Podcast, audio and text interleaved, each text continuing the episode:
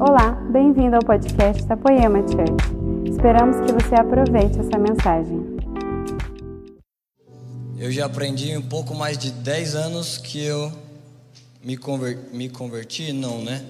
Se eu falar mais corretamente, pouco mais de 10 anos que eu fui convertido, então já aprendi que Deus gosta de, de vir, de dividir uma coisa fresca aonde as pessoas têm fome. Se elas não têm fome, não é um lugar que ele é bem-vindo, não é um lugar que ele é bem desejado. Mas se você fica lá batendo, batendo, até que ele fala, nossa, a pessoa me quer. Ele, ele provoca por querer, inclusive. Você lembra daquela moça que ela vai até Jesus falar Jesus, ela vai gritando até Jesus, e Jesus não responde. E, e os discípulos falam: Jesus, despede ela, porque o Senhor não está respondendo e as pessoas estão vendo. E ele diz: Não, eu não vim para ela.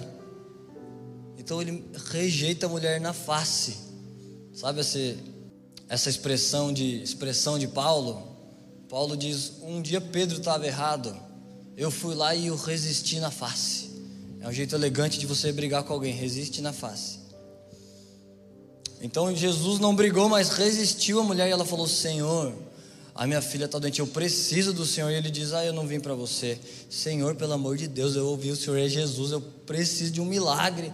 E Jesus diz: Não é justo eu tirar a mesa dos meus filhos, porque eu vim para Israel e Israel são meus filhos. E você não é de Israel, então não é justo eu tirar o pão deles e dar para você. E ela fala: Senhor, mas então pelo menos as migalhas. Aí ele fala: Nossa, mulher grande é a sua fé. Então vê, ele queria se revelar para a mulher, mas ele queria ver fome. Ele queria provocar para ver se ela estava afim mesmo. Imagina se você manda uma mensagem para um líder, para um pastor, para qualquer pessoa, o cara visualiza e ignora. Então você fala: Ah, cara, eu tentei. Essa para mim não dá, tentei. Mandei, o cara visualizou, não ignorou. Agora Jesus visualizou a mulher, ouviu, ignorou. Mas a fome dela fez com que ela fosse mais longe. Então, quando tem um povo que tem fome, é mais fácil fazer o culto, é mais gostoso de pregar, é mais gostoso de estar aqui, é mais fácil até de ouvir, de entender o que Deus quer fazer. Eu nem tenho uma, um grande compromisso de fazer a pregação. Eu estou até pensando se a gente vai ter pregação. Estava tão bom aquilo, né? Quem sabe a gente pode ter mais. Eu já vou. Nem comecei, mas daqui a pouco eu já quero acabar isso. Para a gente chamar adoração e fazer ceia. Algum dia desses teve um culto nosso que quase não teve palavra, né? Teve tipo só uns cinco minutos. Aí alguém desses críticos teólogos comentou: Nossa, a igreja está moderninha, hein? Culto sem palavra. Nunca vi. Tipo, sabe, tirando uma onda, porque um culto tem palavra, tem pregação. E esse cara falou: Nossa, tá tão inovado as coisas que não tem nem pregação lá, só fica lá cantando, falando um monte de coisa. Mas se o segredo, se o que Deus tivesse lá louco para ouvir, se o culto, o elemento principal fosse uma pregação, Deus não teria dito lá para os profetas, para Sofonias, para Amós. Deus diz: Gente, avisa o povo que eu odeio o culto que eles fazem. E mesmo se eles trouxerem os melhores novilhos, eu não aceito essas ofertas. Eu não suporto as assembleias solenes deles. As festas deles são horrorosas. Eles cantam, eu tampo, tampo o ouvido. Então eles, aqueles cultos tinham palavra, mas Deus não gostava, porque não era de verdade, não era, não era de todo coração. As pessoas não estavam lá por causa de um homem chamado Jesus. Eu sei lá porquê, elas estavam por outro homem, ou elas estavam lá num, num num clubinho ético e moral que elas iam lá colecionar mais conhecimento, não sei. Eu sei que o Senhor não gostava, não tinha prazer naquilo. Então por isso que nosso desafio não é ser fiel ao ritual de palavra, oferta. Nosso desafio é ouvir a Deus exatamente o que Ele quer fazer, o que Ele quer falar. E você está feliz nessa noite? Nossa, tem pouca gente feliz. Tomara que vocês não estão tristes, porque o Brasil perdeu ontem, né? Porque eu li um texto aqui de manhã, eu tinha até esquecido que eu ia ler esse texto, mas um texto que diz em Filipenses, depois a gente lê ele. Nossa cidadania está nos céus, então você pode ser patriota, mas não precisa ser do Brasil, porque não é o seu lugar de origem. Sua cidadania não é Brasil, sua cidadania é está nos céus.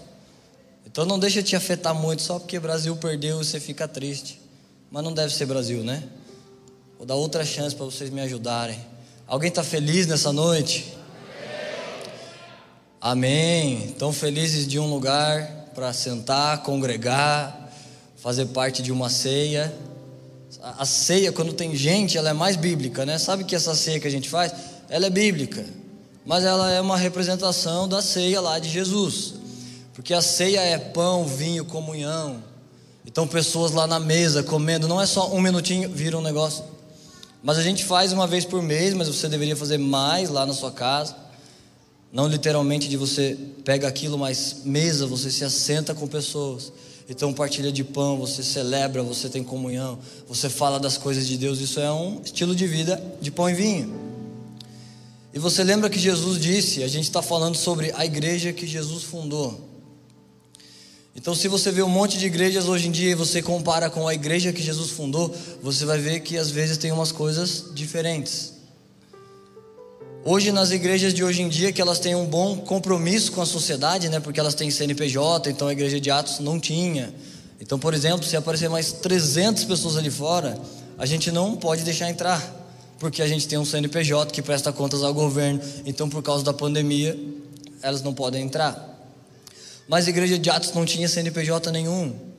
E eu fico só me perguntando: o que será que Paulo faria, né? Ele diria: ah, gente, eu sei que vocês têm fome, mas não dá para entrar, a gente já está lotado. Ou será que ele diria: entra? Será que no fim da história Paulo estaria correto eticamente ou estaria preso, dizendo: ah, Jesus, eu enfiei mais 300 lá, senhor viu? Fui preso, mas o povo entrou e participou de pão e vinho. Então você vê na igreja de Jesus, ele não estava muito preocupado em agradar homens, não. E às vezes as igrejas hoje em dia estão um pouco preocupadas de que você continue congregando e continue dizimando. Então a mensagem não pode te confrontar muito, tem que ser bem agradável.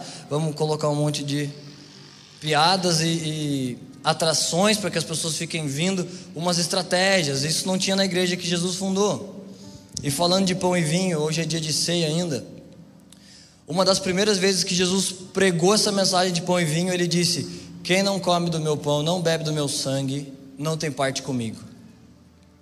E aí as pessoas começaram a ir embora porque a mensagem soava muito pesada no ouvido delas. E Pedro disse: Senhor, as pessoas estão indo embora. Essa mensagem está muito dura. E Jesus não disse: Nossa, Pedro, mas nós precisamos de gente para rachar a conta do ar-condicionado. Tá bom, eu vou, eu vou dar uma mexida aqui.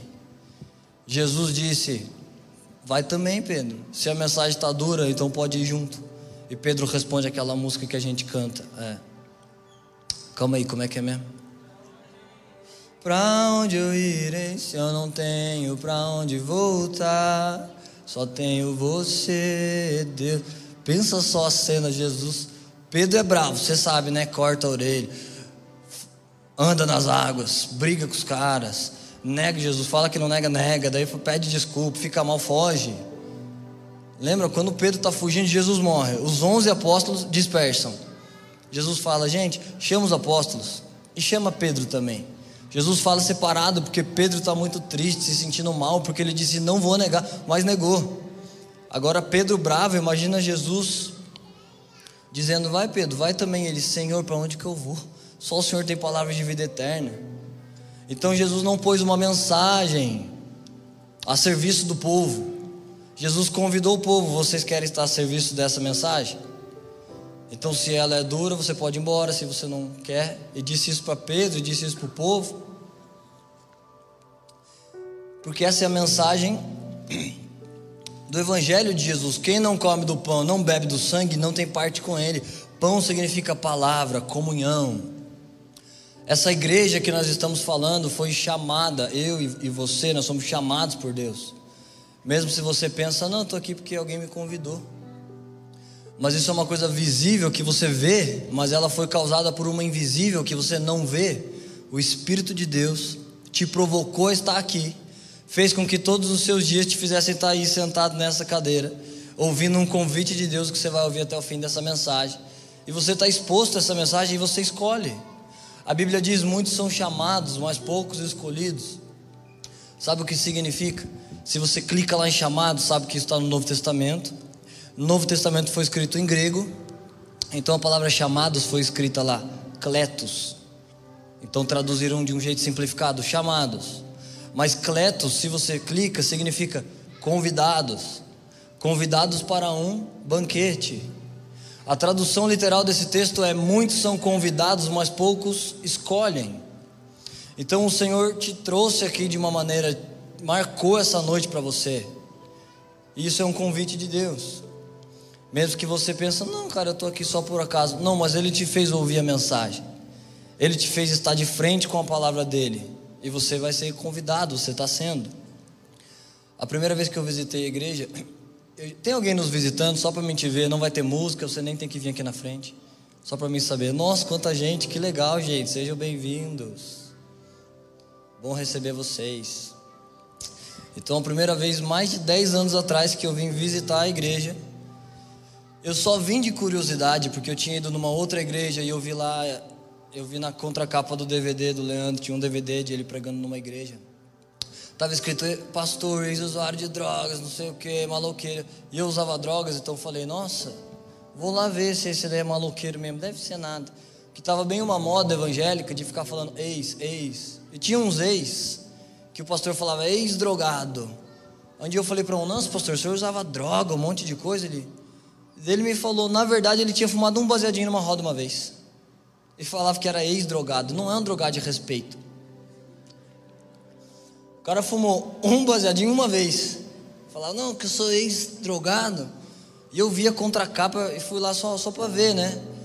Eu não percebi, mas era Deus me colocando lá, me, me convidando para uma coisa. E eu cheguei em casa, então joguei minha cocaína fora. Eu já tinha jogado umas outras três vezes para tentar parar, né? Eu me sentia meio constrangido assim pelo Espírito. Ninguém ficava me falando assim. Aliás, alguém até me falava, ah, vai para o inferno, mas eu não ligava, estava nem aí. Era uma lei assim do espírito, não era uma lei de pão e vinho que eu estou sentado num banquete. Então, pão é um símbolo profético da Bíblia. Não é muito um símbolo, né? É um elemento profético.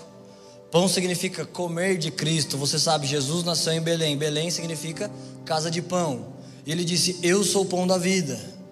Quem come de mim terá vida. Então, pão significa andar com Jesus. Não significa ficar vindo na igreja, ficar indo em GCs.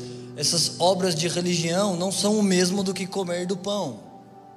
Então, uma vida de pão e vinho, isso é poderoso para te transformar. Mas só palavras e conselhos, e isso daí não, porque isso aí eu tinha.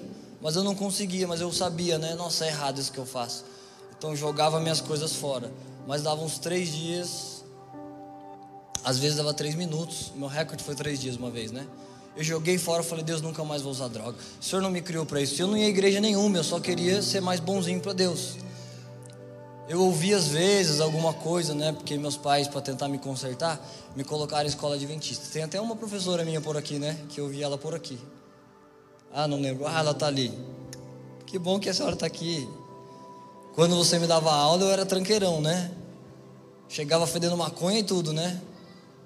E você, você tentava me evangelizar um pouco, né?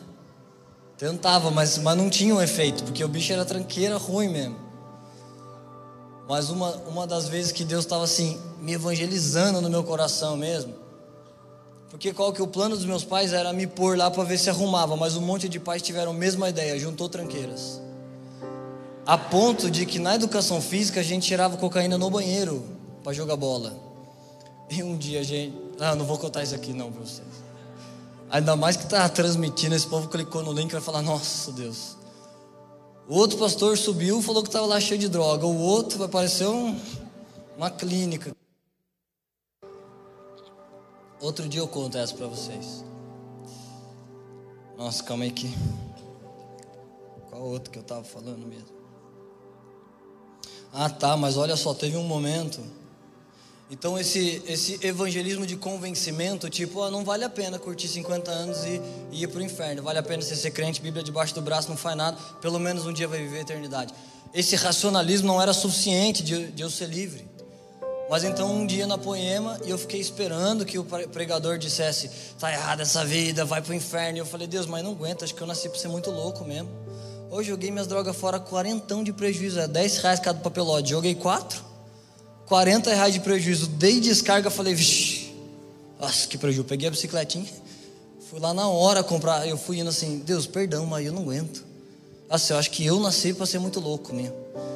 Mas com 50 anos eu vou me converter, aí eu vou ficar lá pegando uma Bíblia tal. Mas esse é o estilo de vida que Deus propôs para a igreja: pão, você anda com Jesus e vinho. Vinho significa alegria, mover de Deus, Espírito de Deus. Fala do sangue de Jesus que, que nos comprou, que nos lavou, que nos libertou. Então você é livre. Você não é preso em religião, você não lê a Bíblia porque homens te dizem. Você não fica não pecando porque pessoas falam que é errado. Você só faz isso porque você aceitou o chamado de Jesus, o convite. Então você se assenta na mesa e come do pão e bebe do vinho. Eu queria ler um texto, se você tiver com a sua Bíblia aí. Lucas 10, verso 20.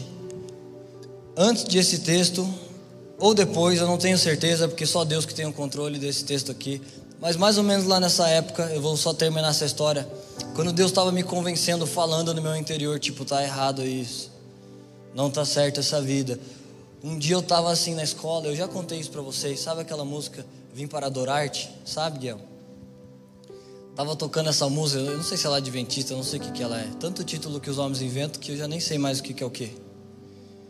Quando Deus olha, nós estamos falando da igreja, e a Bíblia diz que a igreja é a noiva, e o Senhor tem uma noiva só, não tem várias mulheres, Deus só tem uma que se chama noiva.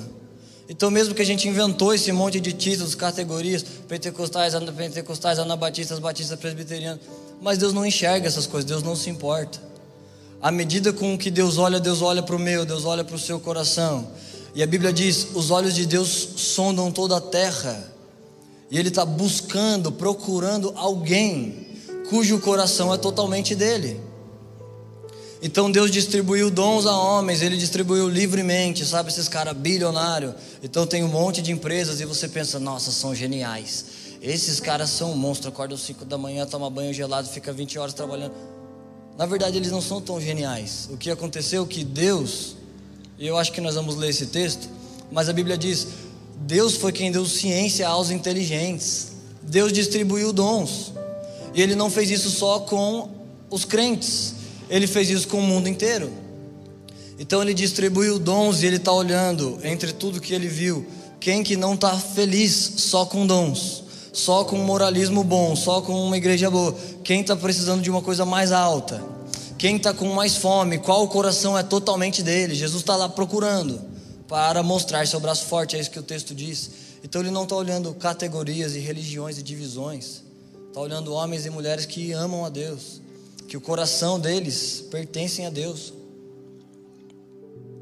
E esse dia lá na escola com Deus me evangelizando, eu estava sentado no penúltimo banco assim da cadeira e tinha passado a madrugada inteira cheirando cocaína e antes de ir para a escola fumei uma maconha só para ficar mais calminho. Sabe que é, cocaína você fica assim instaladão, né? bicudão e você se sente muito mal, dá uma neurose muito ruim, você dá uma depressão. Acho que até maior do que, o, do que o prazer da cocaína, a depressão depois horrível. E aí a maconha dá uma, né? Diminui um pouco. Aí fumei, fui lá de bicicletinha para a escola, sentei no negócio. E começou a tocar essa música, eu não só fazia ideia do que era. Eu sabia que assim, eu já tinha ouvido que era errado, já tinha ouvido que estava tudo errado mas nada tinha nenhum efeito dentro de mim, mas começou a tocar e alguma coisa então tinha um efeito dentro de mim. E eu achava ridículo alguém ficar chorando lá, porque eu não era crente, falava, nossa, babaquice. E a gente só zoava, né, lá na, lá na capela, os meninos sentavam, chamava capela. Os meninos sentavam, então ficava só zoando, lá brincando, e mesmo tá rolando louvor, ninguém tá nem aí. Mas esse dia começou a tocar, vim para adorar-te. Vim para prostrar-me, vim para dizer que és meu Deus. E eu comecei a ficar meio arrepiado. Falei, sabe esse cara, sobrevivente 13? Eu arrepiado? Então eu falei, que isso? E começou repetindo essa música. Eu comecei a chorar. Falei, não, o que está acontecendo? Eu sou crente comecei a me sentir mal e eu falei, Deus, mas eu nem posso, eu não posso cantar. E eu fui cantar, falei, eu não posso. Nossa, eu fiquei usando droga, Deus, eu não presto, não. eu não posso, eu não sou digno de estar aqui. Só que quando eu vi, eu já tinha caído de joelho. Quando eu olhei assim, a coordenadora estava olhando para mim chorando assim. E eu odiava ela, né? Porque eu dava um monte de comunicado, suspensão, sempre tomava um monte, colecionava. Aí quando eu abri um pouco o olho, eu vi ela chorando, olhei para ela, ela fez assim. Eu abracei ela, fui lá abraçando, chorando, falei: "Nossa, eu tô diferente". Então nem sabia o que aconteceu, nenhum homem me disse coisa nenhuma, mas eu só sabia: "Nossa, eu tô diferente". Eu fui exposto, de alguma maneira Deus me chamou ali, eu fui exposto a uma mesa de pão e vinho, um toque de Deus, uma coisa fresca que me tocou dentro de mim. A gente devia tocar essa música depois, hein, Gui? É muito boa, né? Aí anos depois, quando eu tocava, eu fazia lá cifra de violão. Quando eu tocava essa música, eu lembrava de toda a história. Eu falava, Deus, eu nunca queria nem ler a Bíblia. Quanto mais que eu imaginei que eu iria pregar alguma coisa ou liderar alguém numa vida com Deus. Meu plano era só parar de usar drogas. Só era visitar uma igreja. Então, se você está nos visitando, se você não quer uma vida crente para sua vida, dá tempo de você sair antes se Deus te, te toca e vai te chamando, quando você vê, já se passaram então 10 anos de uma vida com Deus. E aí onde você abriu Lucas 10, capítulo 10, verso 20.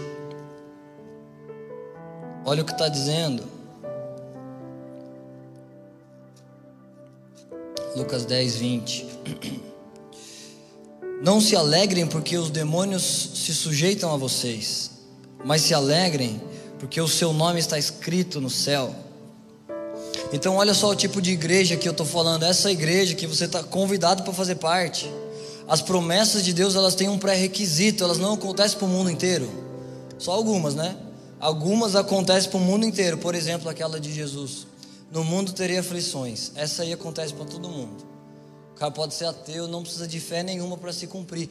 Mas tem promessas que precisam de fé, elas só se cumprem se você anda na palavra de Deus. Por exemplo, aquela que o povo tatua, põe adesivo no carro, todas as coisas cooperam para o bem daqueles que amam a Deus. É verdade que elas cooperam. Mas o que é amar a Deus? Inclusive, depois você lê esse texto inteiro lá. Romanos 8, 28. Isso é um versículo só, tudo que eu vou dizer está tudo nesse texto. Todas as coisas cooperam para o bem daqueles que amam a Deus. Daqueles que são chamados segundo o seu propósito. Chamados, você já sabe, convidados para um banquete. E olha só, nem estava no meu plano isso. Mas a palavra propósito desse texto significa em grego próteses, que significa pães. Então, olha a tradução literal desse texto. Todas as coisas cooperam para o bem daqueles que, porque amam a Deus, se assentam no banquete. Então, comem do pão. Então, aceitaram o convite do banquete. Agora, um cara tá bêbado, bate o carro, tá lá na duta capotado, quebrou um braço fala: Ah, cara, tudo coopera para o bem, né? Deus está me ensinando alguma coisa. Não, você só está louco sem Deus, não se assentou, isso não está cooperando para o bem. Coopera para o bem daqueles que foram chamados, aceitaram o convite. Então, há promessas que precisam de um requisito, lembra? Deus prometeu para o povo que saiu do Egito: vocês vão pisar na terra prometida. Então tinham milhões, mas dois pisaram, porque dois defenderam a palavra que receberam de Deus e ela se cumpriu. Deus não mentiu, a promessa estava dada, mas ela precisava de fé. Fé é a moeda do reino de Deus, ela ativa as coisas. Você herda as suas promessas, você rompe níveis de fé, você é livre de pecados através da fé, conforme você crê. Eu fingi que eu tossi, mas eu esqueci a parte que eu ia falar agora, que ia ficar bonito isso aqui.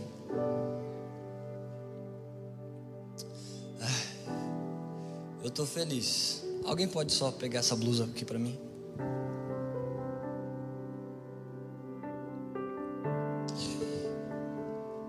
Puxar, porque esse relógio aqui atrapalha tudo. Obrigado, Kaique. Então, esse texto que você abriu, o nosso nome está escrito nos céus. Esse é o tipo de igreja, o tipo de povo que Deus está te chamando, que você está convidado a fazer parte. As promessas de Deus só se cumprem para um tipo de pessoa. A igreja. O pré-requisito é ser membro da igreja. Eu não estou falando de poema, de igreja evangélica. Eu estou falando membro do corpo de Cristo. Se você é membro do corpo de Cristo, então seu nome está escrito nos céus. Então há recompensas e promessas para você. Você está dentro de uma igreja que começou a igreja só para essa vida na terra. só para a igreja ser bozinha, não joga lixo na rua, coopera com a cidade, faz um bom negócio com educação para poder não desevangelizar ninguém. Né? Se você tem um comércio, você fica devendo e você é mal educado, você desevangeliza. Então tomara que você não faça isso. Mas não é possível que por dois milênios e o trabalho da igreja é só esse fazer uma coisinha na terra. Eu poderia te mostrar de muitos textos, mas eu quero só te adiantar. Todo esse treinamento, todo esse chamado, esse convite para as pessoas que se chamam igreja, que fazem parte da igreja, que tem o seu nome escrito no céu. Poema não pode escrever seu nome no céu. Você não pode ir lá dizer na entrada do céu, Ascar, 20 anos de igreja. Ah, 20 anos o nome foi para o céu daí. A partir do segundo ano já. Como que se diz essa palavra? Esqueci. A partir do segundo ano o nome já vai lá para o céu. Não são por obras de religião, não são homens que podem fazer isso. Você não pode dizer, ah, sou evangélico. Isso nem significa nada para Deus. Títulos não significam nada para Deus. Apóstolo, pastor, Deus não enxerga essas coisas. Deus nem enxerga direito que você tá, se você está lá cantando em português. Deus não está enxergando muito essas palavras. Deus enxerga o coração por detrás das palavras. Você pode dizer sem palavras, você pode estar só cantando. Uou, e Deus está recebendo aquilo. E alguém pode estar cantando belas canções e Jesus dizendo: Não, me honram com os lábios, mas seu coração está bem distante. Ele está só lendo o telão só. Aí, meu coração é todo, todo meu e está dizendo, não é. O coração dele não é meu, não. E alguém está só dizendo, oi, Deus fala, ah, estou sendo tocado aqui. Tem pessoas que tocam a Deus. Lembra aquela mulher? Jesus disse: Alguém me tocou. Então Pedro disse: Senhor, todo mundo te tocou, está muito apertado aqui. Ele disse: Não, alguém me tocou diferente, porque eu senti que saiu o poder de mim. Então, se nessa noite a gente pode usar o nosso momento de ceia de pão e vinho, se você faz um esforço e toca Jesus, mais do que o poder de que uma pregação pode fazer no seu coração, mas se você toca e recebe uma coisa dele. Eu não sei um jeito prático de te falar, ah, fica repetindo 20 vezes, aleluia, glória a Deus. Não tem um jeito prático, porque isso que eu estou falando não é teologia, não é workshop crente, é uma coisa espiritual. Nenhuma dessas denominações, pentecostal, presbiteriana, nenhuma dessas pode explicar exatamente como o mover de Deus se comporta. Deus não cabe nessas caixinhas. Então eu contei para vocês esse dia Deus me visitou lá na escola. Eu não fiz nada, eu não falei, ai Deus, me toca, por favor. Eu, não, eu só estava sentado. Então Deus veio. E tem vezes que eu estou lá clamando e não acontece nada, e Deus nunca vem. Como aquela vez daquela música, um momento que eu já era um crente, já contei isso para vocês. Eu já era um crente, mas eu estava me sentindo péssimo. Eu estava lá, não lembro quanto tempo, mas alguns anos que eu já era cristão. Falei, Deus, eu estou me sentindo muito mal. Eu preciso de um toque fresco. Sei lá, acho que eu estou vivendo de religião. Eu estou lá envolvido em um monte de coisas da igreja. Eu sou obreiro, eu chamava obreiro uma época, agora a gente chama de staff. Envolvido em um monte de atividades religiosas, mas não é o mesmo do que se envolver com Deus. Ter vida com Deus não é o mesmo de que você diz, está tendo vida com Deus? Ah, sim, cara, eu fui no GC, fui na igreja culto de manhã de noite, vou no culto de quarto, que agora você sabe, está tendo culto de quarta pelos, pelas quartas de julho. Vou nos cultos de quarto e estou na faxina da igreja sábado. Isso tudo é bom, são coisas para Deus. Se Ele te disse para fazer, então é bom. Mas não é a mesma coisa do que estar andando com Deus. Não é a mesma coisa que pão e vinho. Então, um momento que eu me senti lá envolvido com tantas coisas, Tipo como, como Jesus disse lá para Marta. Marta estava lá servindo Jesus e Maria estava sentada aos pés dele. E Marta disse: Senhor, eu estou aqui te servindo, fazendo suas coisas. Você não se importa que Maria não faça nada? Que Maria só fica aí a seus pés? E Jesus disse: Marta, Marta, você está ocupada com tantas coisas. Então é como eu estava me sentindo lá, ocupado com tantas coisas. Mas Jesus responde: enquanto uma só é necessária. Eu falei, Jesus, perdão, eu preciso, eu preciso ser livre disso, eu preciso ser livre de religião, eu preciso ser liberto de pecados. E comecei a tocar uma música lá para Deus num tecladinho que eu tinha.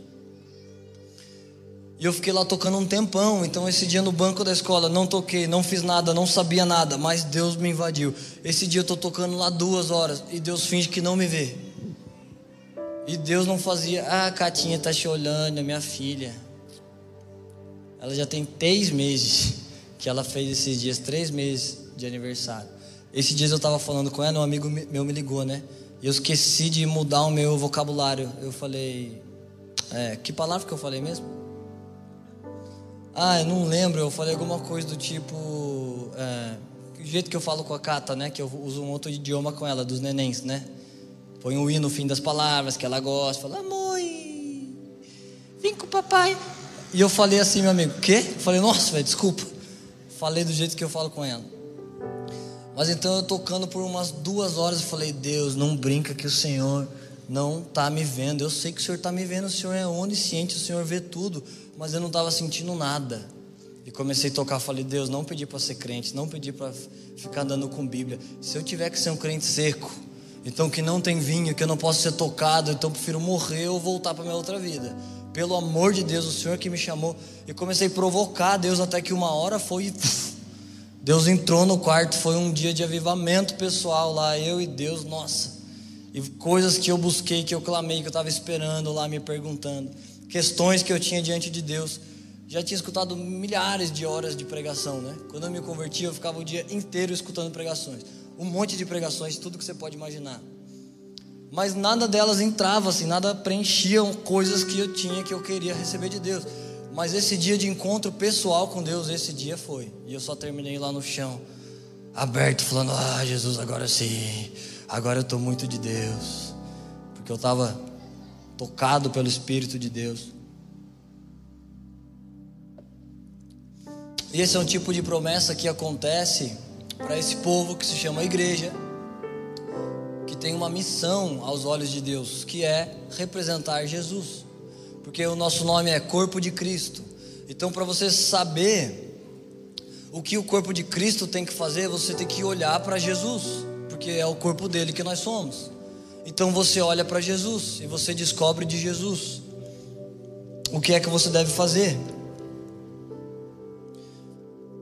Então, se vozes na sociedade, se elas dizem, ah, igreja é bom, né? Sempre ter uma ajuda política, a igreja tem que ajudar a influenciar lá na política. Mas qual é o papel da igreja? Será que é influenciar na política? Porque a igreja é o corpo de Cristo. Então olhe para Jesus, o que Jesus fez. Jesus não militou nenhuma política. Jesus nem usou nenhum favor político.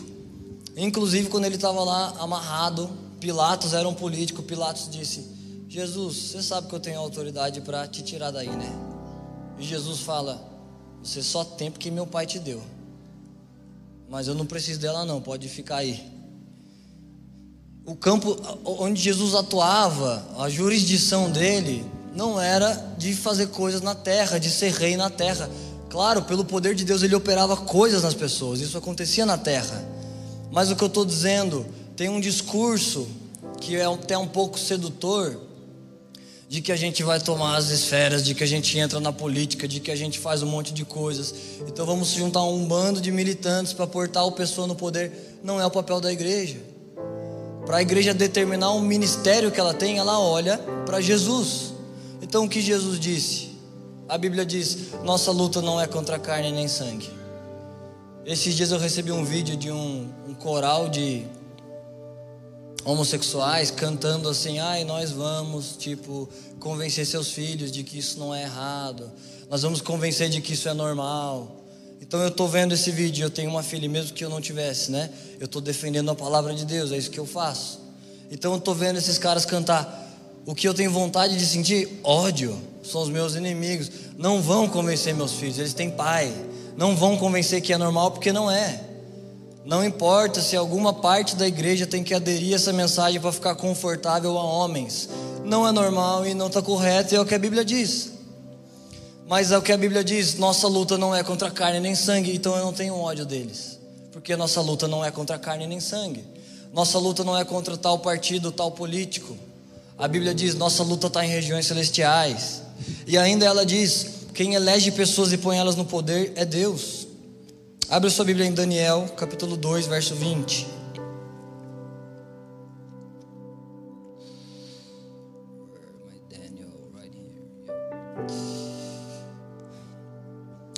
Paulo diz isso que eu, que eu disse para vocês: toda a autoridade é instituída por Deus. Então você pode postar quantas vezes você quiser, você pode ter 10 milhões de seguidores, mas não é você que põe pessoas no poder. Se você quer contribuir com alguém no poder, olha o que, que, que você faz. Você ministra o coração de Deus, e Deus vai olhar para essa raça sobrenatural chamada igreja, e Ele vai dizer: Essa igreja me ama, essa igreja me adora, eu vou pôr tal pessoa para governar o país. Ah, essa igreja não tem fome, essa igreja está confortável demais na sua própria prosperidade, então eu vou pôr tal pessoa para governar o país. É assim que Deus sempre agiu em Israel. Então, se o povo está distante de Deus e o coração deles não quer um Deus, eles Deus coloca um tipo de juízo, mas que na verdade é uma coisa de misericórdia de Deus, para que o povo se lembre de Deus. Então, o ministério da igreja é influenciar a Deus, ter reputação, autoridade com Deus, porque aí Deus faz as coisas. Olha o que diz em Daniel 2:20. 20 e 21. Falou Daniel e disse: Seja bendito o nome de Deus para todo sempre, porque dele é a sabedoria e a força. Ele muda os tempos e as horas, ele remove reis e estabelece reis. Ele dá sabedoria aos sábios e ciência aos inteligentes. Então vê que todos os sábios e inteligentes estarão diante de Deus. A Bíblia diz: quem muito é dado, muito será cobrado. E eles vão prestar contas e alguns vão dizer: Senhor, tá bom, agora eu estou te vendo, né?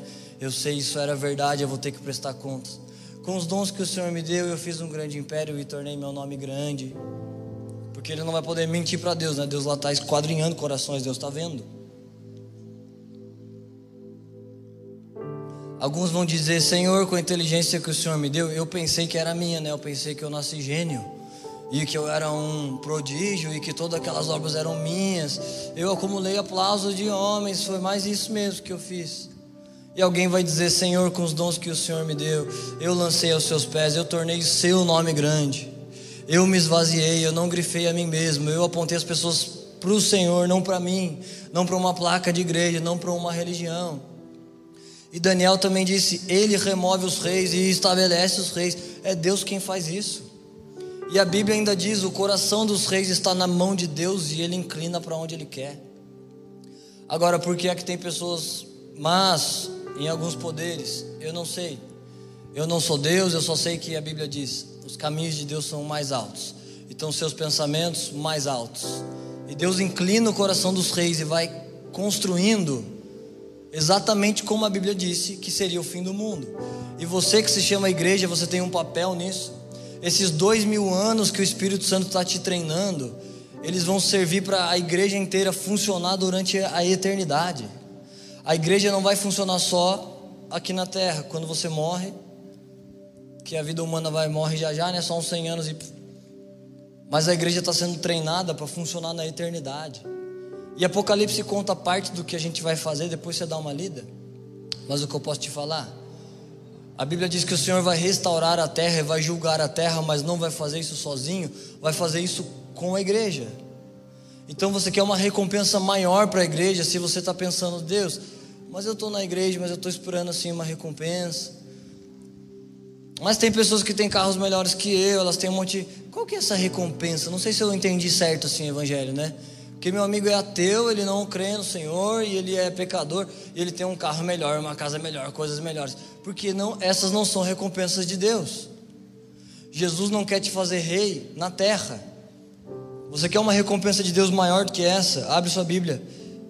Ah, tá, eu abri em outro lugar, mas pode ser aqui. 1 João 3:2. Olha o que diz. Aliás, não precisa abrir só porque só me acompanha. Amados, agora somos filhos de Deus e ainda não é manifesto o que haveremos de ser. Então, por isso a igreja pode parecer um pouco normal para alguém. Alguém pode vir e falar: Nossa, falaram lá que a raça sobrenatural, que os caras são eternos e tudo. Mas fui lá visitar bem normalzinho assim. Tinha um menino no teclado, um outro lá em cima, vi nada demais.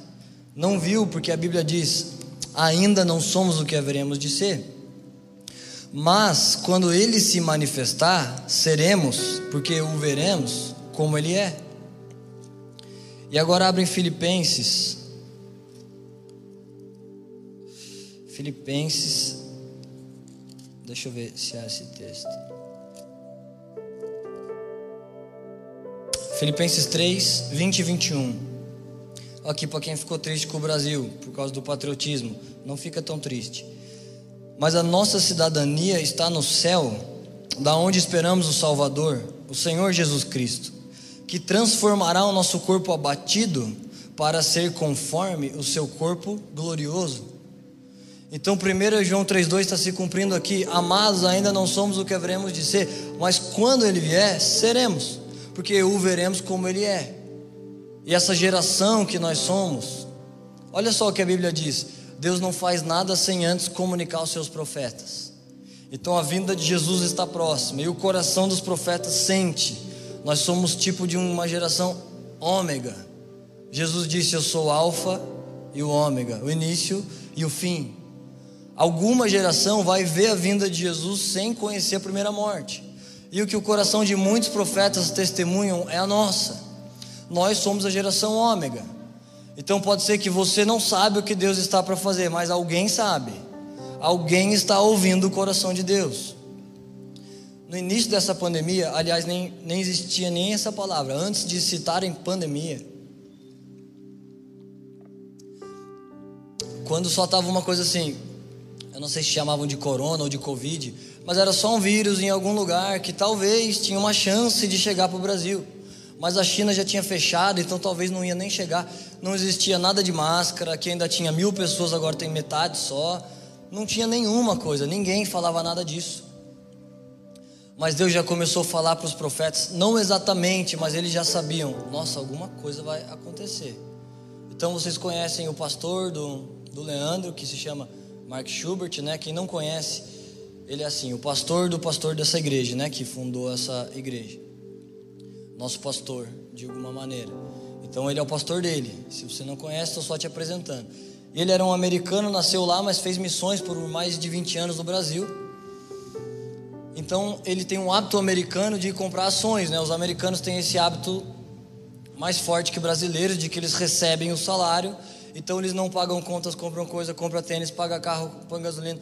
Eles não compram só coisas que são passivos, só coisas que você vai consumindo, acabando e precisa de mais dinheiro no mês que vem. Mas eles têm uma cultura de comprar ações, que isso daqui uns anos vai te dando rendimentos e tal. Então o pai do pai do Schubert compra muitas ações e discipulou ele em comprar ações, ele comprava ações nos Estados Unidos e no Brasil ele comprava um pouco de ações, uma coisa assim, nesses anos que ele ficava aqui, quando ele podia, por hábito comprava umas ações. E a gente às vezes se falava, né, Schubert, e as ações e tal. Ele, cara, tô lá, comprei um pouquinho de ações. E aí quando começou essa coisa de, de corona, eu falei, e as ações, Schubert, está lá? Ele, cara, eu vendi tudo. Eu falei, sério? Só que eu tava ganhando muito dinheiro lá com ações, eu já contei para vocês, né? Tava planejando fazer uma viagem com a Lili, que a gente queria fazer na lua de mel, mas não deu. Aí a gente ia fazer depois lá uma viagem e eu tava enfiei todo o dinheiro da viagem na bolsa de valores, porque estava muito fácil de ganhar dinheiro e eu me sentia um tipo de Buffett, Warren Buffett, porque você coloca dinheiro na outra semana sobe, na outra sobe mais, porque era um momento favorável de mercado que você coloca mil, então daqui a pouco tá mil e quinhentos no outro mês, e vai só subindo um monte. Eu vi aquilo subir e falei, nossa, nós vamos viajar na Europa, vamos arregaçar, comprar um monte de euro, fazer um monte de coisa. Vou lá na Cordon Bleu, que é a escola de gastronomia mais famosa do mundo, que é lá na França, né? Que agora eu estou viciado em gastronomia. Pratos, comidas e tal. Larissa, tomara que não tenha sido uma piada pejorativa. Porque eu estou manjando muito na cozinha. Qualquer dia que eu vou fazer uma coisa, eu falei de manhã, eu criei da minha própria cabeça, claro, né, tem que ser da minha cabeça. Uma geleia de abacaxi, eu estava pensando num jeito de todos vocês experimentarem. O único jeito é pôr no caminhão pipa e vocês vão lá passando e pegando. Criei, fiz um lanche de porco com a... Nossa, Deus, maravilhoso. E a apresentação do prato, então? Eu montei, olhei e falei, nossa, bonito demais. Tirei até uma foto para guardar. Depois eu vou pôr lá para vocês verem. Então eu iria lá passear na Europa e tal. Só que aí antes de, de começar essa pandemia, o dinheiro estava lá, né? Mas esse dia, como o Schubert é uma pessoa meio exagerada, um dia eu falei, Schubert, essa creatina aqui é boa. Ela ajuda a perder uma gordura tudo. Sério? Cara, vou tomar três vezes por dia. Eu falei, não, três vezes por dia não pode. Ter que tomar uma vez só. como ele é meio exagerado, né? Quando ele falou vendeu tudo, eu falei, nossa, não precisa disso, né? Eu falei, Schubert, mas você acha que esse vírus vai chegar e tudo? Ele, cara, eu tô te falando. Sabe o que eu acho que vai acontecer? Um colapso mundial econômico. Falei, nossa. E o Leandro do lado, eu, eu olhei pro Leandro, o Leandro olhou assim. Depois eu falei, mano, você vai vender suas ações? Ele, cara, eu não, Schubert é maluco. Eu falei, ah, o Schubert é maluco. Porque agora tá fácil, né? Que você fala, ah, recessão mundial, você já tá entendendo, é, parou o mundo, mas era um absurdo assim. Como assim? Recessão econômica mundial por causa de um vírusinho. Só que o que aconteceu meses depois, aí a minha lei Cordon Blue caiu lá no chão. Tinha um dinheiro lá, mas arrebentou, caiu mais de 50% lá. Nossa, foi horrível. Mas agora já recuperou tudo de novo. Eu não ganhei, mas eu tava um monte de lucro, né? Aí eu não ganhei mais lucro nenhum, mas já recuperou pelo menos o que eu perdi. Então Deus revela no coração dos profetas antes que ele faça. E se você não está muito antenado, eu estou fazendo o favor de te dizer o que a voz do Espírito está dizendo à igreja. O que ela está dizendo é que nós somos essa geração que vai cumprir essa profecia, essa promessa, que precisa de um requisito, que é ser membro da igreja de Jesus, ter o nome escrito no céu. Essa promessa de ter o seu corpo trocado. Então a igreja que já morreu vai ressuscitar em corpo glorioso e a igreja que está viva vai ter o seu corpo corruptível, que é esse nosso corpo, trocado por um corpo glorioso, porque esse é o veículo da eternidade, um corpo glorioso. Então, que tipo de recompensa você acha que é maior do que essa?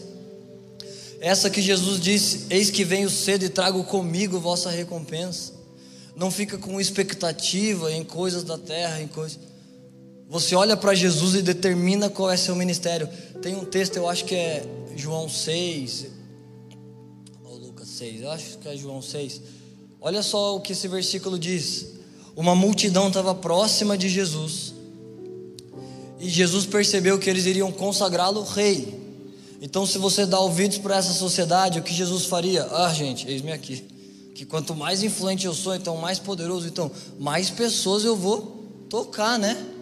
Eu escutei até esses dias um pregador dizendo: Irmão, você vai não posso imitar o sotaque dele para vocês não saber quem que é.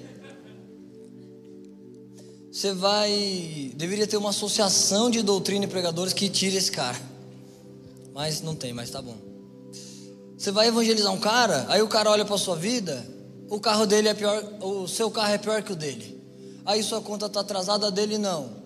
Ele tem casa própria, você não. Então não, isso não se chama evangelho, essa não é a igreja que Jesus fundou. Isso é um moralismo meritocrático coach, que nenhum dos apóstolos estariam aprovados para evangelizar, nem Jesus.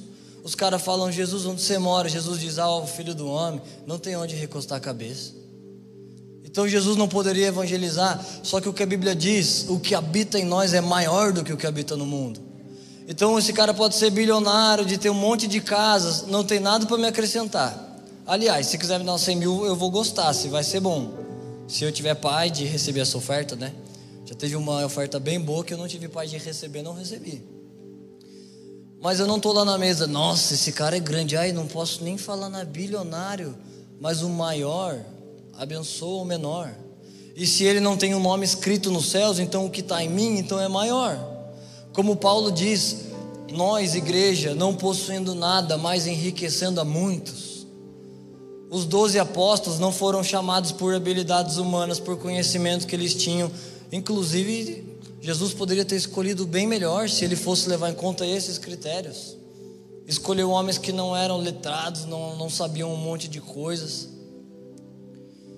Então, mais do que, do que todas essas coisas, o campo de treinamento da igreja para a eternidade não é teologia, religião, óbvio o maior campo de treinamento se chama, é uma palavra que eu estou resumindo, você pode resumir de outra maneira, mas vai se basear sempre nisso: pão e vinho. Aonde a igreja é treinada em comunhão com Jesus. No início, quando Schubert chegou muitos anos atrás nessa casa, ele só pregava sobre intimidade com Deus, toda vez intimidade com Deus. E eu pensava, nossa, só tem isso na Bíblia, eu já conheço Deus, eu já estou íntimo Deus. Aí o Schubert vinha e eu sabia, ele vai falar sobre amar Jesus, que ele fala meio assim, com esse sotaque, né? Sabe, a igreja só tem que amar Jesus, então. conhecer mais Jesus. Sempre só falava isso e às vezes eu já estava cansado. Mas um dia de tanto que eu ouvia e um dia porque eu ouvia tanto que eu pensava, eu já tenho, eu já sei. Quem sabe que você está ouvindo e você fala, cara, ele já sempre fala essas coisas, eu já sei. Mas de tanto que você ouve, te faz pensar que você tem, que você vive, mas não é. Não é porque você ouve que você vive. Não é porque você ouve que você carrega e um dia lá com Deus eu falei: Deus, eu realmente estou cansado de ouvir, mas eu estou aqui pensando, eu não tenho isso, né? Uma intimidade com Deus, uma vida de pão e vinho. Porque não tem outra mensagem, todas as mensagens vão convergir nessa única mensagem. Como você sabe se o seu trabalho é evangelizar mendigos, evangelizar senhoras, cuidar de prostitutos, ajudar na faxina da igreja, ingressar no GCs?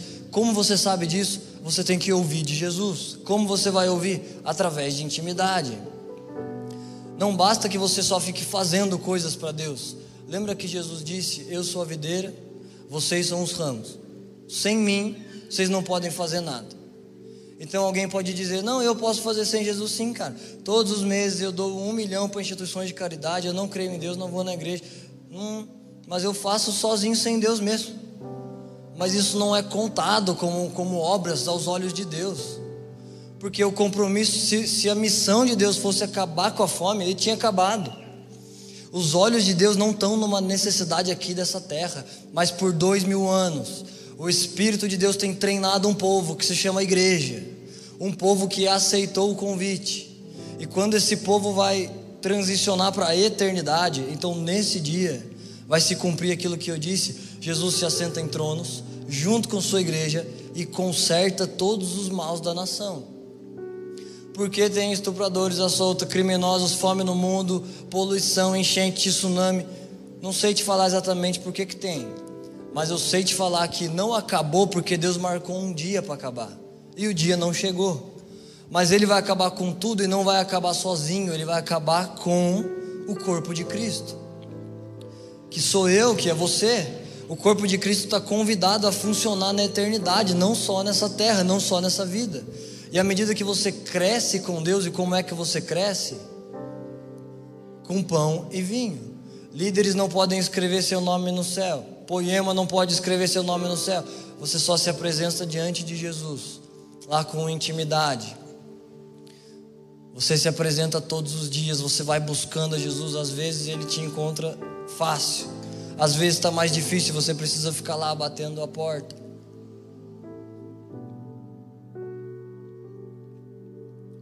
Ah, que mais que eu devia falar?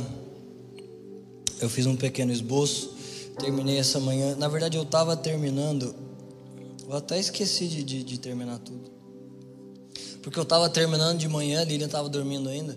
Estava terminando eu tive tempo durante a semana, mas eu não queria escrever um assunto e pôr lá duas páginas, seria fácil, né? Eu já estou mais de 10 anos por aqui, então eu já sei um monte de assuntos, eu podia lá colocar, mas eu estava me esforçando em não atrapalhar Deus, em saber exatamente o que Deus queria comunicar.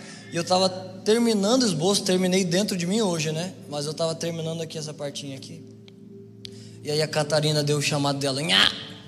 e eu não queria que a Lília acordasse, né, para Lília descansar. Aí ela deu o primeiro chamado, que significa escravos. E aí ela deu o segundo, que é uma outra chance. E no terceiro ela já ia berrar, eu tive que ir lá correndo. Aí peguei ela e não deu para escrever, mas faltou só uma frasezinha, só uma linha assim embaixo. E eu estou olhando aqui o que mais a gente deveria falar. Ah, agora à noite vai dar para fazer. De manhã foi uma logística diferente, eu não consegui fazer, eu estava queimando para fazer isso. Eu tive que fazer com as pessoas nos próprios lugares, mas agora eu vou fazer direito. Esse convite que eu falei no início, esse povo que se chama igreja, que tem essa recompensa, só vive essa recompensa quem é membro do corpo de Cristo. Você recebe o corpo glorioso, você é um ser eterno. Você tem uma missão aqui na terra que você vai descobrir de Deus a Bíblia diz: o Espírito dividiu os dons como quis. E Deus te encaixa no corpo como ele, como ele quer, como ele aprova. Você não precisa de favor de homens. Você não precisa dizer pro Brisa, nossa, as cara, eu fiz aula de canto. É, fiz 10 anos, nossa, canto que uma vez eu cantei, 10 mil pessoas, caiu todo mundo. Nossa, cantou para 10 mil aonde? Ah, não, eu, é que eu cantei para mil só. Eu falei 10 mil só para causar impacto mesmo. Que eu vim para impactar. Você não precisa dizer nada para impactar ninguém, para ninguém dizer, nossa, então vem aqui cantar com a gente. Quem encaixa pessoas é Deus. Alguém já ficou triste um dia por aqui e falou: Ah, lá não tem muita oportunidade, cara, não dá para ficar lá não. E um dia eu falei com essa pessoa, né? Eu falei: Ah, o que está acontecendo? Você está triste? Ah, cara, lá não tem oportunidade, né? Só os queridinhos lá. Os caras faz para uns, mas não faz para outros. Falei: Nossa, sério? Sério que você está você tá mal assim? Você está num estilo de vida assim tão baixo, tornando Deus refém de homens? Porque se os homens não fazem, se a igreja depende de favor de homens, então Deus está lá dizendo: Nossa, eu queria usar essa pessoa, mas não vai dar. Ah, os caras não enxergam ela. Nossa, que pena. Não é esse, não é esse Jesus que a gente serve. Sobre esse Jesus a Bíblia diz: abro portas que ninguém fecha, fecho portas que ninguém abre. Como que Deus vai ser impedido de fazer uma coisa que Ele quer fazer porque homens não vêm? Ele faz como fez com Samuel: tira todos os homens da liderança, coloca Samuel. Ou ele começa a grifar no coração de um líder. Deus dá seu próprio jeito, Deus não precisa de ajuda. Deus vai te encaixar num lugar do corpo de Cristo. Você não precisa procurar esse lugar de encaixe, você precisa ouvir de Jesus. Você precisa estar com Jesus. Esses dias um cara tinha acabado de se converter, tipo assim, né? De aceitar Jesus num culto. E ele falou, cara, eu quero trabalhar. Eu fiquei muito tempo desandado, eu quero trabalhar. O que, que eu posso fazer? Eu falei, cara, você vem congregando, né? Procura um GC, você vai lá congregar, estar com as pessoas do corpo de Cristo. Ele, não, cara, mas eu quero trabalhar mesmo assim. Eu já estou velho, eu quero trabalhar para Deus, fazer alguma coisa. E tinha uma moça do meu lado, né? Eu, eu quase que eu falei, eu explico ou você explica? Você não tem que trabalhar para nada, você tem que trabalhar para descansar. Você tem que se esforçar em descansar e receber de Deus uma coisa até que Ele te diga uma coisa para fazer. Não sai procurando obras para você fazer. Só você é um ramo da videira. Sem Ele você não pode fazer nada. Uma hora que a seiva sobe pela raiz que é Cristo e te alcança e seu coração começa a queimar com uma coisa tipo, nossa, eu quero fazer parte da igreja, eu quero ajudar na limpeza, eu quero me envolver mais. Então aí Deus está te chamando Deus inclina o coração dos reis para onde Ele quer. Então, seu coração está se inclinando para uma coisa, você vai respondendo. Você vai aos poucos se envolvendo com essa obra de Deus. Então, Ele vai te encaixar num lugar de atuação aqui na terra. Mas essa missão que você está envolvido, se você é uma mãe, dona de casa, empresária, nossa dona de casa esses dias lá em casa, porque faz uns 15 dias que uma mulher que ajuda a gente na limpeza não está mais indo por causa de Covid e algumas coisas, né? E um dia eu falei, nossa, uma dona de casa tem habilidade e talento para ser gestora de uma multinacional. Porque a dona de casa tem que ter um controle de estoque, saída, faz lista de mercado, limpa, passa. Passa lá em casa não precisa, né, Lili? Que o cabide vai passando e a vida vai passando, vai usando dia a dia, vai, a roupa vai passando sozinho, a gente não passa lá.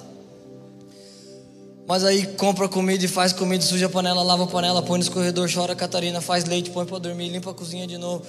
Já acabou a comida, tem que ir lá comprar mais comida.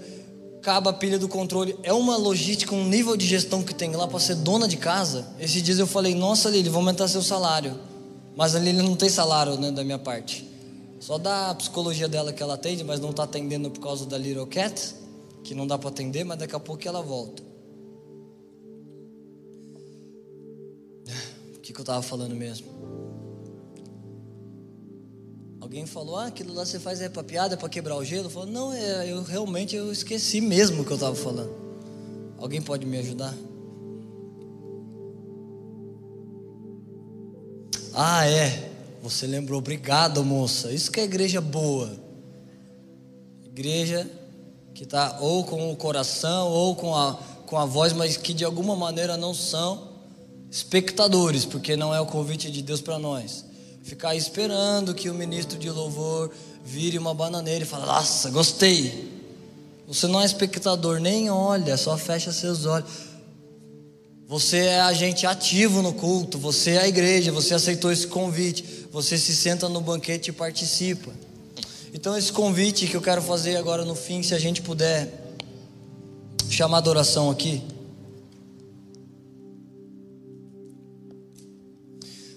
Enquanto Deus vai te revelando, conforme você anda com Jesus, Ele te encaixa em um lugar no corpo de Cristo. Mas esse lugar não é um fim em si mesmo, Deus não está com necessidade ou carência de alguma coisa. Mas essa missão que você está envolvido, ela está te preparando para eternidade. Essa missão, enquanto você está lá evangelizando mendigos e você pensa, nossa, cara, que benção, estou ajudando a Deus, né, cara, estou ajudando os mendigos. Não, você pensa que você está ajudando, mas aquilo, na verdade, está te treinando para ser quem você vai precisar ser. Então, por isso, eu já posso te adiantar nessa igreja ou em qualquer uma outra, você vai enfrentar falta de reconhecimento, você vai enfrentar frustrações, homens vão te decepcionar, eles vão fazer coisas que você não gostaria. E eu não estou falando de pecados ou de escândalo. Se você está debaixo de uma liderança que anda em pecado, então some dessa liderança.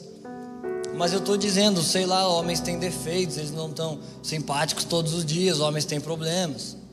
Então, algum momento você vai ser frustrado, afetado, ofendido. Vai acontecer. Alguma hora isso vai acontecer. Mas se você está no lugar que Deus te chamou, essa missão está te desenvolvendo humildade, mansidão, confiança que você se apoie somente em Deus e não em homens. E por mais de dois mil anos, a igreja faz parte desse projeto em que o Espírito de Deus está treinando essa igreja para funcionar na eternidade. Antes de a gente fazer isso, além de que eu quero dar essa oportunidade para você, fica um cenário assim muito bonito, né? Quando vem pessoas assim para frente. E eu queria dar oportunidade para dois tipos de pessoas pessoas que querem fazer parte dessa igreja. Nem eu, nem Poema, você não precisa nem lembrar meu nome, nem o dessa igreja, mas é só uma oportunidade para alguém que tem o poder. Eu não tenho, mas alguém tem o poder de escrever seu nome no céu. Então você começa a fazer parte do corpo de Cristo e acessa promessas de Deus. Eu não posso te dizer, você vai trocar de carro, de casa, você vai ser mais educado, vai acontecer mais coisas na sua vida, mas eu posso te dizer, terá um corpo glorioso te esperando terá uma eternidade inteira em que a igreja vai viver com Jesus, andar com Jesus, consertar a bagunça da terra. Claro que a gente afeta a sociedade, mas nós não vamos mudar tudo com esse corpo. Nós vamos mudar tudo com o corpo glorioso. Quando Jesus vier, nós recebemos esse corpo. Então vamos, eu acho que voando ou teletransportando, porque nós seremos como Jesus. É um chamado para a igreja, e aí nós vamos arrumando a maldade, arrumando a desordem. Essa foi uma mensagem da Poema Church. Para você ficar por dentro de tudo que está rolando, siga nossos perfis nas redes sociais.